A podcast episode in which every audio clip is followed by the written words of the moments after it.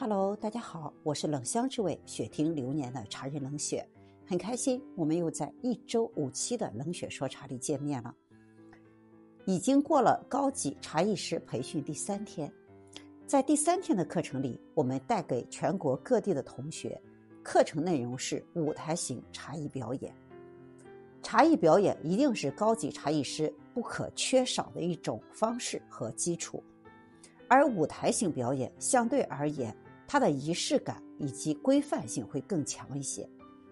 在我们山雨花开的体系里，我们把茶艺表演，或者说我们把泡茶。分为生活型代茶法和我们待客型的泡茶法，以及舞台型的泡茶法。在这三个不同的环境和空间里，舞台型的泡茶法要求空间会更大，因为是在舞台上，万众瞩目，灯光也会很绚丽，所以它的仪式感和规范要更强。首先是器，对于器的规制要高于生活以及待客的茶席。而且更彰显一个茶艺师对于器的审美以及选择。第二是茶席，茶席从色彩、从主题要发生不同的变化，而这些不同的变化里，除了和你今天泡的茶的主题相契合以外，也彰显茶艺师的审美。第三是人，也就是茶艺师的本身。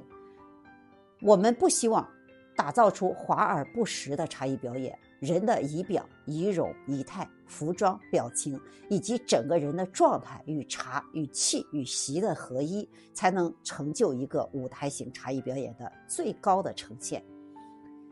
茶艺表演一定要从基础和技法学起，一个动作一个动作的去标准，把动作去贯穿，也只是一个熟练的程度。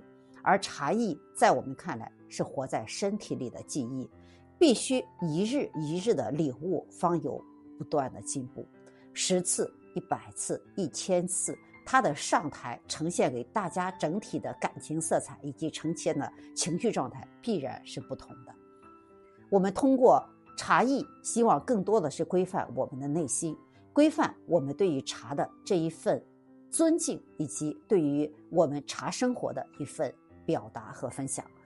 在茶中遇见更美好的自己，您了解什么叫做舞台型茶艺表演了吗？冷雪与你相约，下期见。